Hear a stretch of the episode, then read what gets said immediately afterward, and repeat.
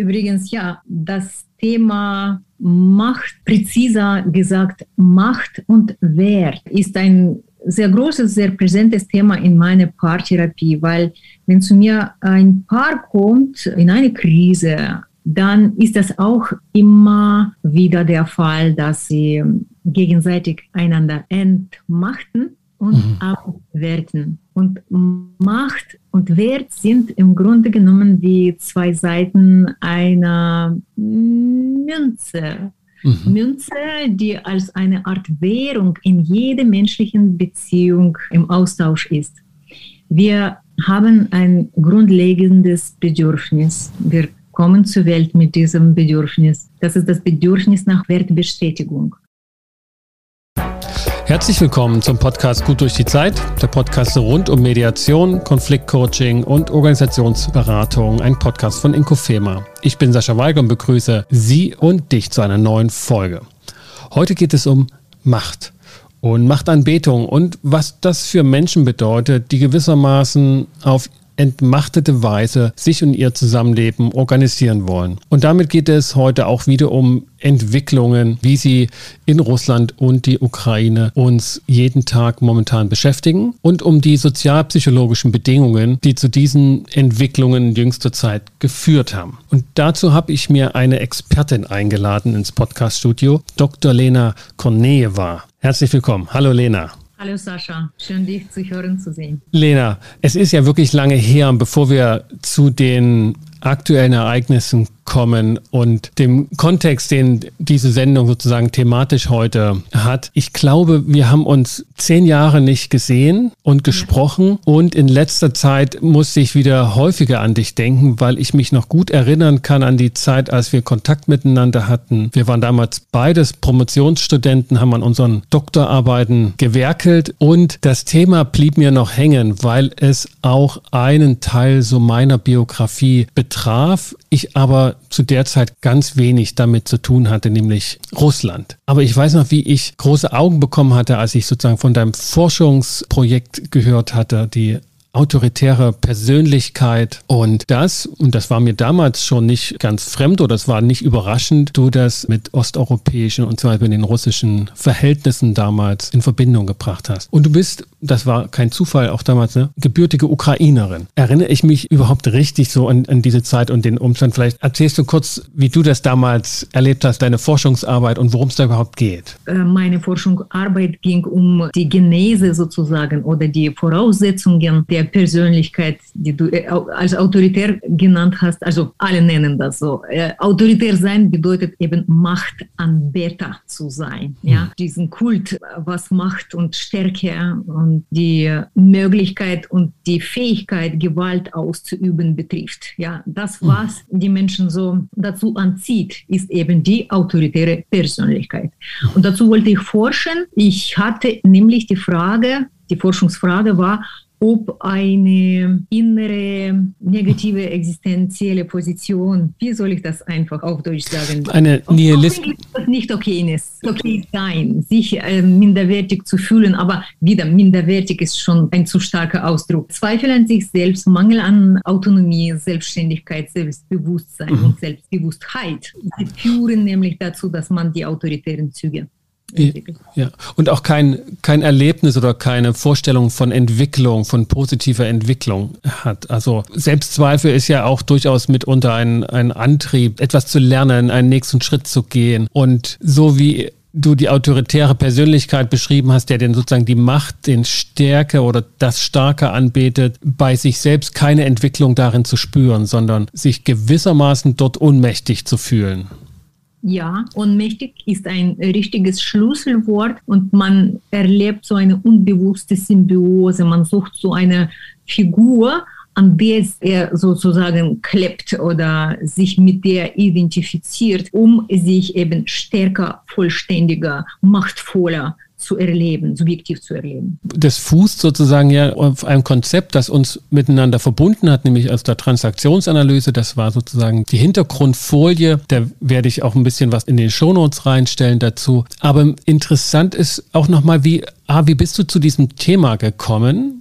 Und wieso hast du es sozusagen an deine geografisch-geopolitische Umgebung angedockt. Das war doch bestimmt nicht ohne Grund. Ja, das, ich hatte einen guten Grund, diese Forschungsfrage so zu formulieren, weil ich äh, zu der Zeit der Orangenrevolution in Kiew lebte, vor der Zeit schon, und ich habe viel in der Gesellschaft, innerhalb der Gesellschaft beobachtet, eben vor der Revolution, nach der Revolution. Ich lebte ja in der Ukraine bis zu Juni 2006. Und ich habe beobachtet, dass die Menschen die in derselben Gesellschaft und in derselben Kultur aufgewachsen sind, sind zu unterschiedlichen Persönlichkeiten geworden. Sie standen eben auf zwei Seiten gegeneinander. Erste Seite war prodemokratisch, und die mhm. zweite eben autoritär. Plötzlich war alles für die zweite Seite attraktiv, was die Sowjetunion verkörperte und auch was diese Macht und Gewalt in mhm. sich versprach. Ja, äh, natürlich war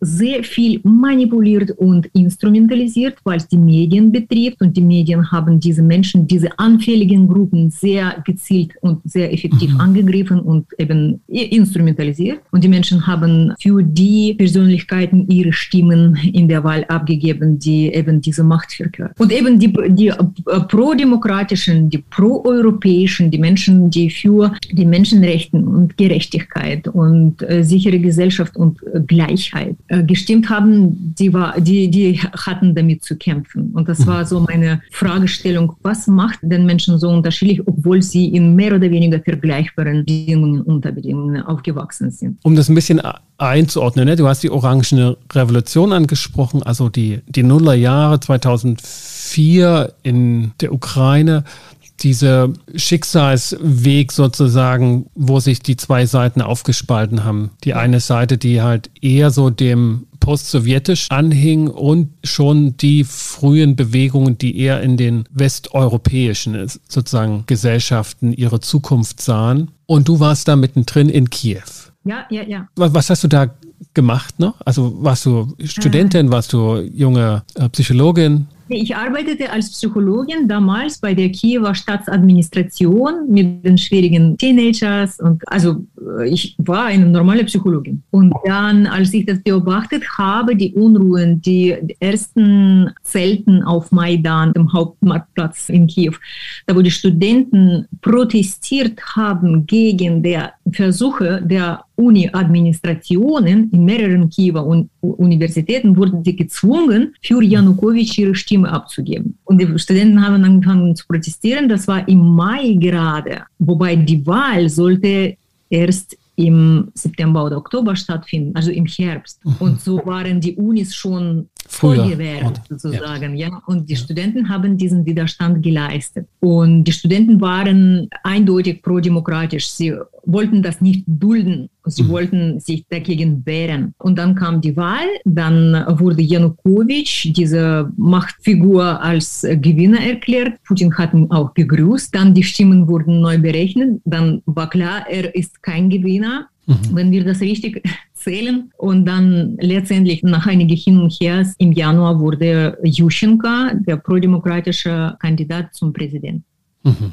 Das war so der Kontext. Und dann bist du späterhin nach Deutschland gekommen, an die Bremer Universität und hast dort deine Forschungsarbeit aufgenommen beziehungsweise dann fertig geschrieben auch. Ne? Genau, ich habe durchgeführt eine empirische Forschung, also mit dem Fragebogen. Ich habe vier Gruppen nachgefragt zu ihren Einstellungen, zu mhm. ihrer Vergangenheit, also zu den Bedingungen, unter denen sie aufgewachsen sind, wie sie das alles subjektiv wahrnehmen, zu ihrer Kultur und zu ihrer Familie. Und dann konnte ich äh, statistisch diese Daten auswerten mit wahrscheinlich dir einem bekannten SPSS-Programm, das ist Statistical Program for Social Sciences. Da kann man die Zusammenhänge klar sehen und auch die kausale Beziehungen, zum Beispiel welcher Faktor beeinflusst welchen und nicht mhm. umgekehrt.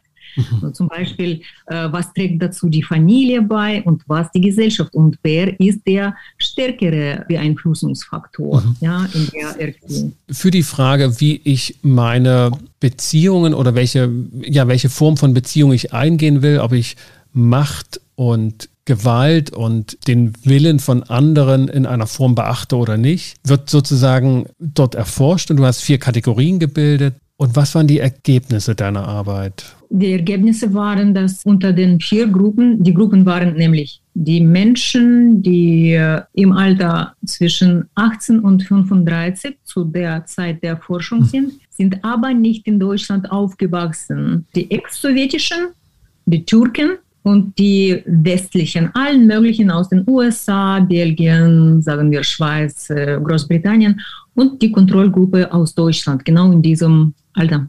Die aufgewachsen sind, ich habe das auch nachgefragt, wo? In Ex-DDR oder eben in, ja. in Westdeutschland. Und dann die Ergebnisse waren, dass erstmal, wer sind am stärksten, was hier den Autoritarismus betrifft, Türken waren am stärksten ausgeprägt äh, mit ihren autoritären Zügen, dann mit einem kleinen Unterschied, mit, also eine Stufe niedriger, die ex-sowjetischen, dann mit einem sehr großen Unterschied, die Deutschen generell, diese mhm. große Gruppe. In der Gruppe, in der deutschen Gruppe, die, die in DDR geboren und aufgewachsen sind, waren viel autoritärer als mhm. die westliche. Das, genau, meine Kompagnons sozusagen. Genau, ja. Und dann am wenigsten waren die Westler aller Arten. Also ich habe mhm. viele Amerikaner nachgefragt. Insgesamt hatte ich 1318 Respondenten mhm. und für jede Gruppe nicht weniger als 250 oder so alles relevant, mhm. alles äh, auch äh, ja, ausreichend statistisch mhm. sauber. Ohne da jetzt weiter ins Detail zu gehen, aber das ist der Schluss jetzt sozusagen nicht zu weit entfernt, dass man sagt, die gesellschaftlichen Einflüsse, also in welcher Form von Gesellschaft wir groß werden, hat einen starken Einfluss, auch im Vergleich zur Familie? Äh, die Familie hat sich als einflussreichere Institution erwiesen als die ja. breitere Gesellschaft. Ja. Okay. Äh, nehmen wir wahr, dass auch die Schule schon zur Gesellschaft mehr gehört als die enge Familie. Also Familie hat den größten Einfluss auf die Nach wie vor noch, ja. Und aus diesen Arbeiten sind dann später 2010, glaube ich, veröffentlicht, dein Buch entstanden, Putins Reich. Und ja. Deutschen, glaube ich, auch eine Zeit lang die Machtanbetung. Und ich habe im Nachgang jetzt oder im Zuge der Entwicklungen da auch nochmal reingeschaut und dachte mir, ja, Mensch, vor zehn Jahren geschrieben, vor zehn Jahren veröffentlicht. Was geht dir durch den Kopf, wenn du das, was du damals geschrieben hast, heute mit dem, was geschieht in der Ukraine, in Abgleich bringen willst? Ja, es ist so wie, äh, ich wünsche mir, ich äh, hätte mich geirrt und meine Einschätzung wäre falsch. Und äh, meine Einschätzung war sogar ähm, milder optimistischer vielleicht als das, was äh, aus der Geschichte geworden ist. Ich habe vor Jahren schon über den Krieg mehrmals nachgedacht. Also du kannst dir vorstellen, 2014, mhm. es war schon eine Phase, die ich als eine gewisse Fortsetzung der vorherigen Vorbereitung gesehen habe. Die Entwicklung ja. war im Gang, also es war, es ist eine längere Geschichte. Es ist keine frische Geschichte. Und leider ist es so, dass die Fähigkeit, Gewalt auszuüben, als ein Merkmal der Macht und auf der anderen Seite die Befürwortung von der Seite des Volkes in Russland für diese Gewalt, für diese Gewalttätigkeit und ja, rohe Gewalt und die keine Grenzen kennt. Mhm. Das ist etwas, was auch meine vorbereitete, sage ich mal, Wahrnehmung beeindruckt hat. Mhm. Ich gehe mal noch ein bisschen zu, zu heiklen Themen über, weil wir ja auch im Zuge dessen jetzt reagieren und im Zuge dessen auch über liebgewordene Wahrheiten in unserer Gesellschaft neu drüber nachdenken und auch wieder heute erst kam eine Allensbach-Umfrage in die Tageszeitungen, die stark veränderte Befürwortung und Einschätzungen zum Thema Bewaffnung, Wehrfähigkeit und all das, was wir jetzt wieder sozusagen die letzten Wochen auch erlebt haben, ja, praktisch festgestellt hat in der deutschen Bevölkerung, auch dort mit einem starken Unterschied zwischen Ost und West. Also, dass im Osten eine, eine Wehrhaftigkeit, eine, eine, Aufrüstung stärker abgelehnt wird als im Westen, während in Westdeutschland ganz stark auch gesehen wird, wir müssen wehrhaft sein, wir müssen uns bewaffnen, wir, wir können jetzt nicht dem friedensbewegten Pazifismus wie bisher, Klammer auf, der von anderer Wehrhaftigkeit sich genährt hat, Klammer zu, dem können wir nicht weiter folgen und nimmt das auch als starke Zeitenwende sozusagen in der Bevölkerung wahr, im Westen mehr als im Osten, ist wie soll ich die Frage formulieren? Ist sozusagen eine sich Bewaffnung jetzt und sich sozusagen dieser Kommunikationsform Gewalt auch mit Gewaltmöglichkeit, mit Wehrhaftigkeit zu stellen, das Gleiche? Ist es ähnlich einzuschätzen aus einem sozialpsychologischen Grund als in einer autoritären Gesellschaft sich Waffen zuzulegen und einen Krieg zu starten? Schaust du mit Sorge sozusagen auf die Aufrüstung in allen osteuropäischen und westeuropäischen Ländern? für die Ukraine, die jetzt in der Situation sich befindet, wo sie sich wehren muss, verteidigen muss, sich in Schutz nehmen muss, um zu überleben überhaupt. Wie in jedem Krieg muss man ja bewaffnet sein, bewaffnet mhm. werden. Und eine Befürwortung, dass sich Institutionen in der Gesellschaft bewaffnen dürfen, um die Gesellschaft zu schützen, ist nicht gleichbedeutend mit einer Anbetung der Waffenautorität und eine, einen Schritt hin in ein autoritäres System. Nein, Autoritarismus ist per se etwas, was psychologisch nicht reif ist. Deswegen sage ich ja, hm. Eigenverantwortung, Autonomie, psychologische Reife, also Selbstbewusstsein im Sinne, ich bin ja dafür verantwortlich, was ich tue, was ich mache, was ich jemandem möglicherweise antue und ich bin für, ich trage die Verantwortung für die Konsequenzen meiner Handlungen. In einer autoritären Gesellschaft ist alles auf einer infantilen Haltung aufgebaut dieser Infantilismus ist die Basis für mhm. Autoritarismus. Wenn du ein normaler, erwachsener, selbstständiger, selbstbewusster Mensch bist, du bist automatisch nicht autoritär. Das will ich damit sagen. Mhm. Du, kann, du, bist nicht anfällig, dir kann keiner einreden, oh schau mal, der da kann äh, als Präsident ein äh, fremdes Land erobern und äh, jemanden ermorden. Mhm. Eine tolle Sache, lass uns mhm für ihn abstimmen. Ja? Das ist ja für das russische, für die russische Gesellschaft eine Verurteilung. Das, ja. das tut mir leid, sowas ja, sagen zu müssen. um ich lese ja auf Russisch Kommentare, schaue, schaue mhm. Videos von den russischen mhm. Jungen, äh, nicht so jungen und älteren Menschen, Männer und Frauen. Und ich habe in diesem Maßstab mir das vor dem 24. Äh, Februar nicht vorstellen können, was sie da sagen, was sie, wozu sie sich fähig erklären und was sie deklarieren, was sie ja befürworten. Es sind keine gefakten einfach Kommentare, die man faken kann. Es sind Videos von der ersten Person, wo man sagt, gut, dass Putin das endlich macht. Er macht das nicht genug, er macht das viel zu spät und er sollte das viel brutaler machen. Er ist viel zu weich, das geht nicht. Lena, was, was heißt das für uns hier in Deutschland? Und du nimmst ja auch die deutsche Reaktionen wahr. Du, du lebst in Deutschland, du verfolgst die Medien. Wie, mit welchen Augen betrachtest du das? Weißt du, durch meine Beschäftigung bekomme ich sehr wenig mit und ich äh, schaue keinen Fern zu Hause, schon mehrere Jahre lang. Mhm. Ich habe viel zu tun. Ich habe einen viereinhalbjährigen Sohn. Ich habe jetzt die Arbeit mit den Flüchtlingen. in unserer Stadt sind ja geflüchtete Frauen. Ich versuche auch übrigens jetzt Geld zu sammeln für die Menschen in Melitopol, die jetzt leider abgeschnitten sind und nur durch die Umwege ihre Medikation und Ernährung bekommen kommen mhm. können. Und ich schätze das, was in Deutschland passiert, aus einer sehr verzerrten Perspektive, sage ich mal. Ich habe unmittelbar viel mit den Menschen zu tun, die unheimlich viel helfen selbst. Ab dem Tag 1 sind viele zu mir gekommen, mich angeschrieben, mich angerufen, was können wir tun, wie können wir helfen, Geld gebracht, Kleidung. Eine enorme Solidarität, äh, Mitgefühl und Bereitschaft gezeigt für die Flüchtlinge und für die Menschen da in der Ukraine was zu tun, viel getan haben. Und dafür bin ich übrigens sehr, sehr dankbar. Und bis jetzt bin ich total beeindruckt und berührt. Mhm.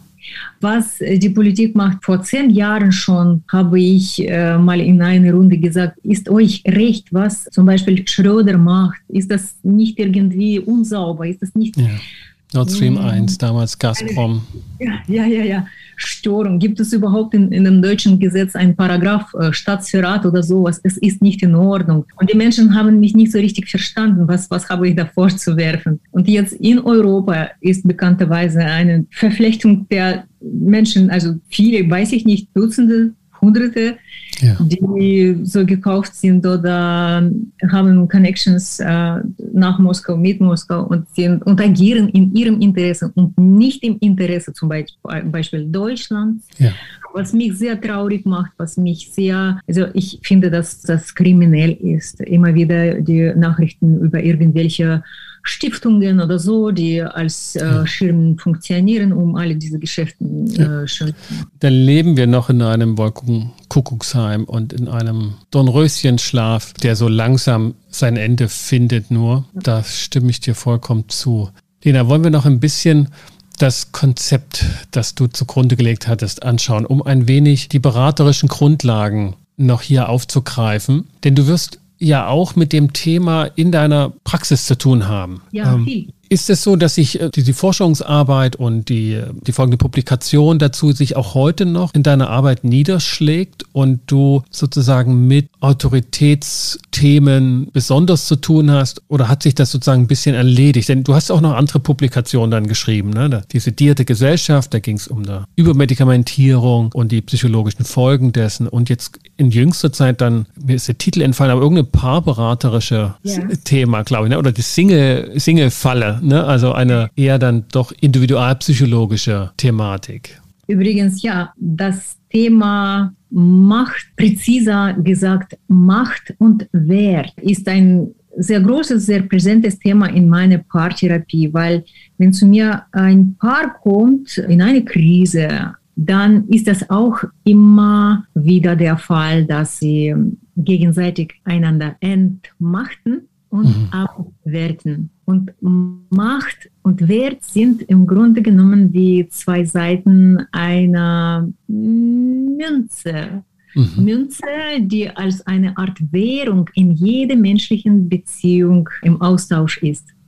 Wir haben ein grundlegendes Bedürfnis. Wir kommen zur Welt mit diesem Bedürfnis. Das ist das Bedürfnis nach Wertbestätigung. Von unserem Partner erwarten wir eine wertschätzende Haltung und wir geben ihm welche zurück. Und falls jemand in, in der Paar sich abgewertet fühlt, dann leider ist es so, dass die erste spontane Reaktion eine gegenseitige Abwertung zu leisten mhm. und Abwertung wirkt wie eine Entmachtung. Mhm. Jetzt, wenn du deine Emotionen hörst, ja, du weißt, wenn dich der Mensch, den du wertschätzt, plötzlich nicht mehr wertschätzt, er wertet dich möglicherweise ab, dann fühlst du dich so wie in deiner mhm. Macht, in deiner Fähigkeit, die Situation zu beeinflussen, eingeschränkt.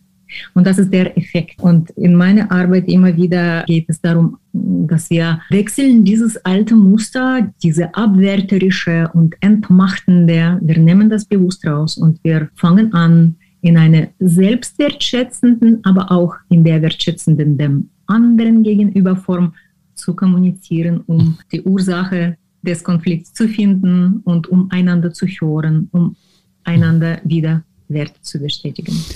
Okay, also verstanden habe ich zunächst mal, dass, also und zwar in diesem, in der Paarkonstellation, die erste Reaktion auf eine erfahrene Abwertung ist, den anderen abzuwerten. Ich versuche nicht, ihn sozusagen zu einer konstruktiven Entschuldigung zu bringen und dass er mich aufwertet wieder, sondern ich will ihn mit herunterziehen, wo ich mich in dem Moment befinde. Oder ist es der Versuch, ihn selber Genau, genau. Das ist so eine Art äh, Verteidigung, das versucht sich in Schutz zu nehmen. Mhm. Und manchmal machen wir das eben übertrieben. Aus der Verletztheit, aus äh, der Emotion, die gerade so präsent und so unangenehm ist, ja, sind wir nicht diplomatisch und nicht sanft genug. Ja, ja. warum sachlich, wenn es auch persönlich geht? Ne? Ja, ja so. genau.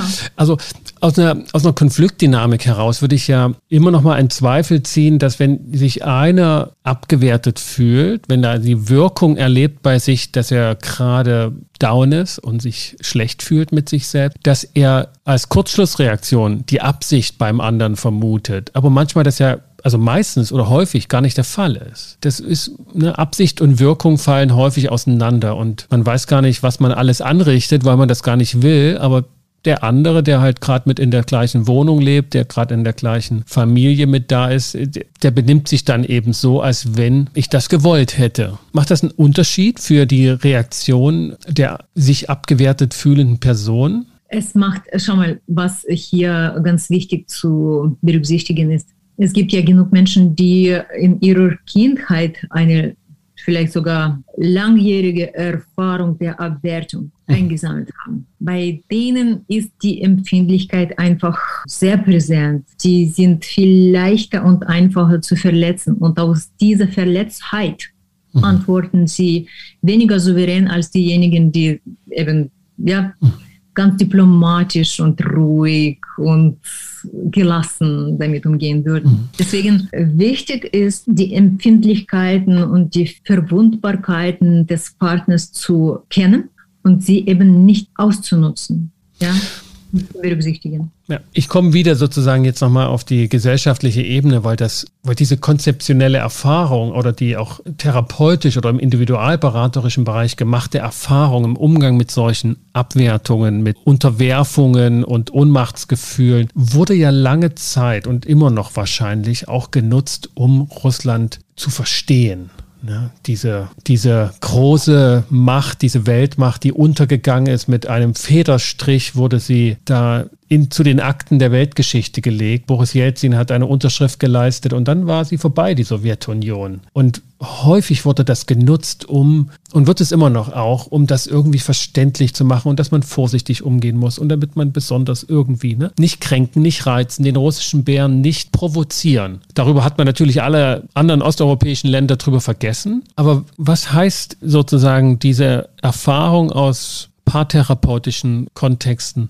für eine gesellschaftliche Betrachtung? Also können wir so das Beziehungsgefüge von Machthabern einer Gesellschaft einordnen und konzeptionalisieren? Wie gehst du da gedanklich ran und konzeptionell? Um deine Frage zu beantworten. Also ich, ich kann sie auch gerne nochmal erläutern oder den Hintergrund der Frage stellen, weil ich das als Mediator auch erlebe, auch in Diskussionen jetzt um diese Zeit, dass viele diese individualberaterischen und Individualkonzepte sozusagen eins zu eins sofort auf gesellschaftliche Ebenen anlegen. Und ich als Mediator zum Beispiel, ne, der mich mit Kollegen auch darüber diskutieren und auch streiten muss, dass das halt jetzt nicht einfach mit einer Mediation ist, indem man da die machthabenden Regierenden zusammenbringt und dann da eine Mediation durchführt, indem man nach Interessen fragt und so. Dass einfach eine andere Dynamik da ist und ich auch zu anderen Schlussfolgerungen komme, als jetzt zu sagen, das ist, da ist jetzt Mediation das beste Mittel der Wahl. Das, das sehe ich eben nicht so, sondern derartige Machtanbeter und Machtfanatiker auch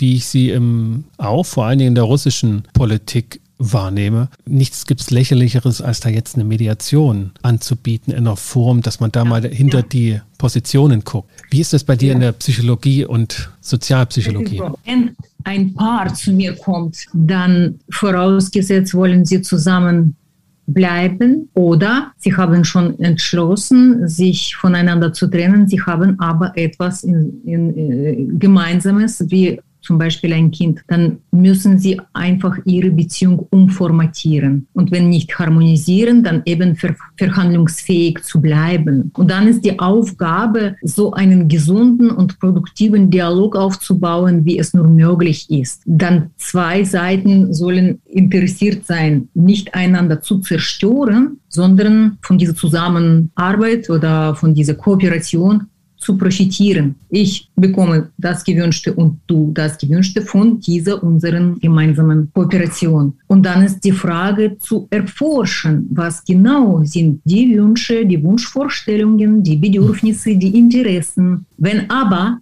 das größte Interesse von einer der Seiten oder von den beiden den anderen zu zerstören, zu unterwerfen. Das, genau, dann ist das kein Fall für eine Mediation. Dann können wir einmal, einmal uns treffen, um das festzustellen und dann das was. Ja. Also insoweit schon auch sozusagen eine Nutzbarkeit von Konzepten aus der Individualpsychologie auf gesellschaftliche Prozesse. Wobei, schau mal, als du die vorherige äh, Frage gestellt hast, dieses Russland zu verstehen, Kreml nicht provozieren. Ja, das, das ist ja ein Narrativ, das immer wieder bedient ja, ja, wird. Ja, ja, ja, ja, ja, ist viel davon ist immer noch präsent. Problem dabei ist, dass das nicht wertschätzend ist. Es ja. ist äh, eine Schieflage, die man so trügerisch aufbaut. Jemand nutzt das aus, jemand entwickelt diesen Narrativ, damit alle so denken und mitmachen und oder nichts dagegen sagen können. Die wertschätzende Haltung beinhaltet, du weißt doch, ich bin okay, du bist okay. Ja, ja. Ich muss äh, mein Interesse berücksichtigen und mich nicht äh, kaputt machen lassen und ich berücksichtige dich auch. Also die wertschätzende Haltung geht nur beidseitig. Wenn das nur einseitig ist, dann ist das keine Wertschätzung. Ja. ja, ich würde auch ein Teil, eine Komponente der Wertschätzung ist, und das ist, finde ich, auch fürs Konfliktmanagement wichtig, den anderen ernst nehmen. In seinen Aussagen, die möglicherweise einfach unglaublich erscheinen für die andere Seite aber hinzuhören und sagen, wenn, und jetzt mache ich es namentlich, ne, wenn Putin in Aufsätzen, in Reden und so weiter von einer Nichtberechtigung ukrainischer Existenz spricht, dann ist das ernst zu nehmen. Dann, dann meint er das so. Genau. Dann ist das da nichts anderes zu interpretieren als das, was er sagt. Ja, und, und jetzt nicht sozusagen dann hinein zu psychologisieren, weil man halt nicht glauben kann, dass jemand das so sagt und dann Konsequenzen zieht, die man selbst für Vergangenheit hält. Das ist eines der Punkte, wo wir tatsächlich am Aufwachen sind, dass die letzten 30 Jahre des Friedens, umzingelt von Freunden, beschützt von, von anderen, sehr eigenartige Blüten getrieben haben. Ja, leider, weil eben, schau mal, das, was du kurz geschildert hast, diese westeuropäische oder westliche generelle Haltung, das ist eben auch eine Art Machtanbetung, weil wir sollen uns bescheidener verhalten, um ihn nicht zu provozieren, weil was oder aus welchem Grund. Er hat mehrmals gelogen, er hat mehrmals Länder angegriffen oder unzurecht behandelt. Wieso sollten wir ihm das gönnen? Aus welchem Grund? Mhm. Wieso sollten wir uns dabei vergessen, Interessen äh, unserer Länder vergessen, die Sicherheit in Frage stellen, eigene Sicherheit? Wieso soll es auf unsere Kosten gehen? Verstehst du? Ja, das ist tatsächlich mit die merkwürdigste Frage für die nahe Zukunft, wie man, wie es gelingen konnte oder wie es kam, dass wir bereit waren, in Vorleistung zu gehen und die eigene Sicherheit aufs Spiel zu setzen, in der Hoffnung, dass dieses Angebot so gut sei, dass der andere nichts Böses machen würde. Hier hilft nur, auf Fakten zu achten und nicht so infantil sein, äh, nur äh, die Wörter zu, wahrzunehmen. Verstehst du? Was er redet, zu interpretieren und noch dazu zu missinterpretieren. Also nicht zu viel nachdenken, Fakten. Nackte Fakten zeigen, wie viel hat der Mensch gelogen. Musst du Vertrauen zu jemandem haben, der so vielmals gelogen hat? Also bist du nicht erwachsen genug, um zwei plus zwei zu rechnen? Ja, Lena. Was gibt es zur Autoritätsanbetung zu sagen noch? Als Antithese. Als Antithese, genau. Als Antithese ist sich selbst mehr wertschätzen, sich selbst für sich selbst zuständig und verantwortlich fühlen. Diese Selbstverantwortung ist gleich die Macht, äh, nämlich die Fähigkeit, etwas zu beeinflussen, etwas zum Positiven zu beeinflussen. Wie in einem Paar, ja, die Macht, eine Wertschätzung dem anderen zu geben, ist eine sehr liebevolle, weiche, aufbauende Macht, die wir so schätzen in unserem Partner, wenn er das uns gegenüber zeigt. Und wir sollen auch diejenigen sein, die das zeigen. Aber wie gesagt, mit der starken Selbstwertschätzung und Selbstbewusstsein. Nur dann können wir in einer sicheren Gesellschaft leben, gute Kooperationen aufbauen, von denen wir nur profitieren, sicherer, glücklicher, zufriedener, ja, in jeder Hinsicht leben. Das wünsche ich allen. Vielen Dank, Lena Konejewa, für das Gespräch. Mhm.